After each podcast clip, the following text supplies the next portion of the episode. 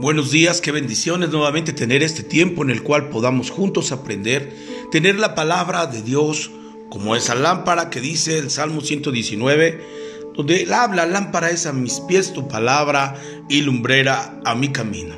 En estos tiempos en los cuales el mismo sistema nos da la, la pauta de que es un mundo que vive en obscuridad, es importante que nosotros podamos contar con la lámpara que nos pueda alumbrar. Y esto nos habla en el Salmo 119, que es la palabra de Dios. Por tanto, es importante que la palabra esté en nuestra mente, en nuestro espíritu, y podamos ir avanzando de acuerdo a su palabra, de acuerdo a cómo alumbra, y ir caminando de acuerdo a su voluntad. En esta serie que hemos estado platicando, una nueva serie que eh, denominamos árboles plantados junto a aguas de corrientes. Quiero que podamos a, hablar y profundizar un poco sobre aquellos pasajes que nos instan a hacer la voluntad de Dios. Hemos estado tomando el Salmo 1 y el día de ayer estuvimos hablando sobre bienaventurado, el varón que no anduvo consejo de malos. Y hablar sobre la palabra bienaventurado hablamos un poco sobre el sentido de la profundidad de esta palabra, que no solamente es doblemente feliz, sino más bien hablar sobre el sentido de un equilibrio interno profundo en nuestro interior. Hablar de la rectitud no solamente son las palabras, sino la intención del corazón que habla de lo que hay dentro para manifestar hacia afuera y esto dar un equilibrio espiritual, emocional y físico. Que ese es el deseo que dijo Juan, Amado, yo deseo que seas prosperado en todo, así como prospera tu alma. Y esto nos lleva entonces a pensar que Dios que nos constituyó en una forma integral, nos dé la, pauta en que esa es la forma en la que Dios diseñó desde el cielo y en donde Dios opera de una manera poderosa, hablando sobre un diseño y que pone aquí en la tierra como su creación y como sus hijos a nosotros los humanos.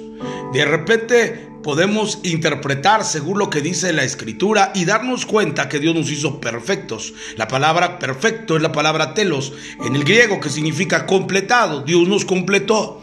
Pero es ahí donde nosotros vamos descubriendo cada una de las cosas que Dios ha diseñado en nuestra vida y mientras nosotros nos damos cuenta, de lo que Él ha hecho y instituido en nuestra vida, entonces empieza a fluir lo que ha sido puesto desde dentro, desde el origen de, de, la creación, desde antes de que este mundo fuera fundado, Dios nos llamó, nos escogió y nos diseñó, nos puso un chip en el cual tenemos la habilidad de ser completos delante de Dios. Por eso, en esta serie que hemos estado denominando árboles plantados junto a aguas de corriente, es interesante que vayamos entendiendo conceptos que nos traen vida, que nos traen a la actividad de mantenernos con nuestro espíritu despierto. Salmo 1, verso 1 dice, bienaventurado el varón que no anduvo en consejo de malos. La primera cosa que yo quiero que podamos entender esta mañana es precisamente el consejo. ¿Con quién te estás juntando? ¿Con quién estás cercano? La Biblia nos enseña que un rey en la Biblia dice que muere su padre y él queda a cargo del reino. Y dice la escritura que va y toma consejo con los ancianos que habían estado con su padre y les pregunta, ¿cómo voy a dirigir a este pueblo? Y ellos responden, los ancianos, y le dice, tu padre fue duro con el pueblo, les puso cargas muy pesadas. Pero ahora tú al, aligera las cargas y seguramente que el pueblo verá que eres diferente que, que tu padre y esto ayudará mucho al reino, ayudará mucho a tu gobierno. Sin embargo, dice que él escuchó ese consejo, pero se fue con los jóvenes. Y entonces fue a pedir un consejo con los jóvenes de aquel entonces, quizás eh, de su generación, y le pregunta, ¿qué haré estando ahora en el gobierno? Estando ahora presente en la autoridad que Dios le ha puesto. Y los jóvenes dicen, tu padre puso cargas pesadas contra, contra el pueblo, pues tú pon cargas mucho más pesadas que tu padre y entonces ellos te respetarán. Y entonces le pareció bien a este nuevo rey escuchar el consejo de aquellos jóvenes. Y dice la escritura que entonces el pueblo se le divide. Y entonces el, el pueblo derroca ese, rey, ese reinado y a ese rey y lo divide. Muy interesante lo que acabo de platicar, según con quién está recibiendo el consejo. Aquí es muy interesante que una de las características de ser árboles plantados junto a aguas de corrientes es entender de dónde recibes el consejo. ¿Dónde está la apertura del entendimiento a través de las personas que te rodean? Porque muchas de las personas que muchas veces rodean nuestra vida tienen perspectiva quizás del sistema de este mundo y el sistema de este mundo es cruel, corrupto, con una actitud e intención de hacer el mal.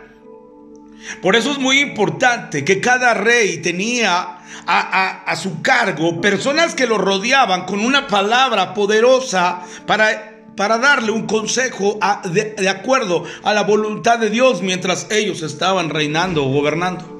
Y esto me lleva a pensar lo que dice la escritura en el Salmo 1, bienaventurado el varón que no anduvo en consejo de malos eh, es interesante que la persona que ha sido trabajada en el interior, anivelando y equilibrando esa parte emocional, espiritual, física, pueda tener la habilidad de discernir de dónde recibir el consejo. Eso es parte de ser un árbol que está eh, sembrado junto a aguas de corrientes.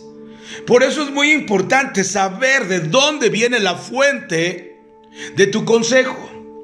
Dice la escritura claramente que la multitud de consejeros se escucha el consejo sabio.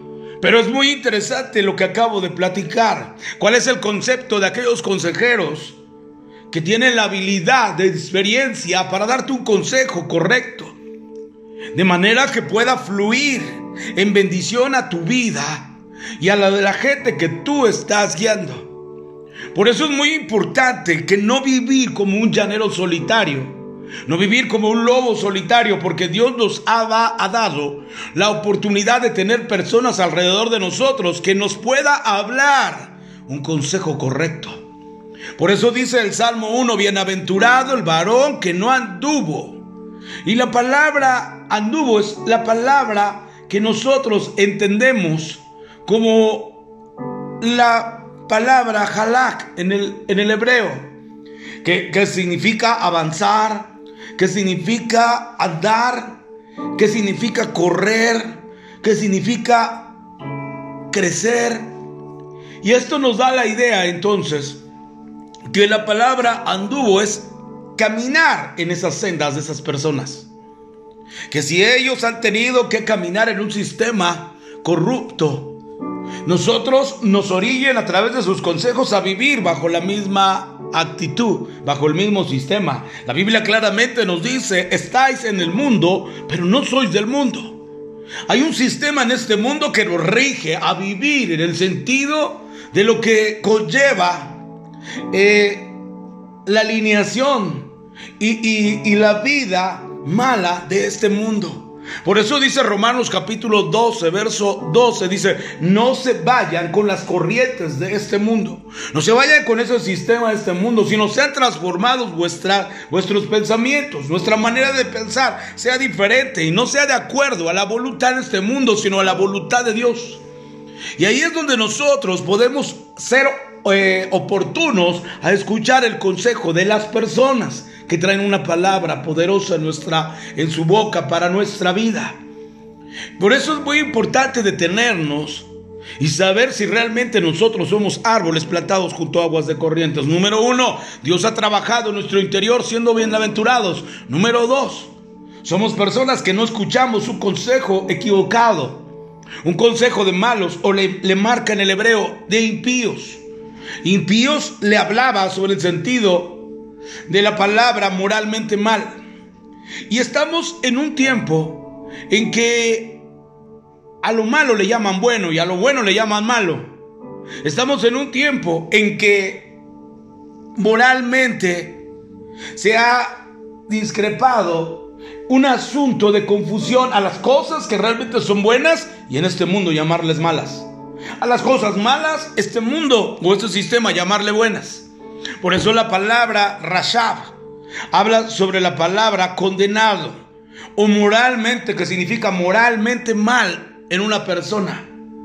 Y esto me lleva a pensar entonces que la moralidad en este, en este sistema, este mundo, se ha corrompido y se ha llegado al sentido del precipicio, a la condenación.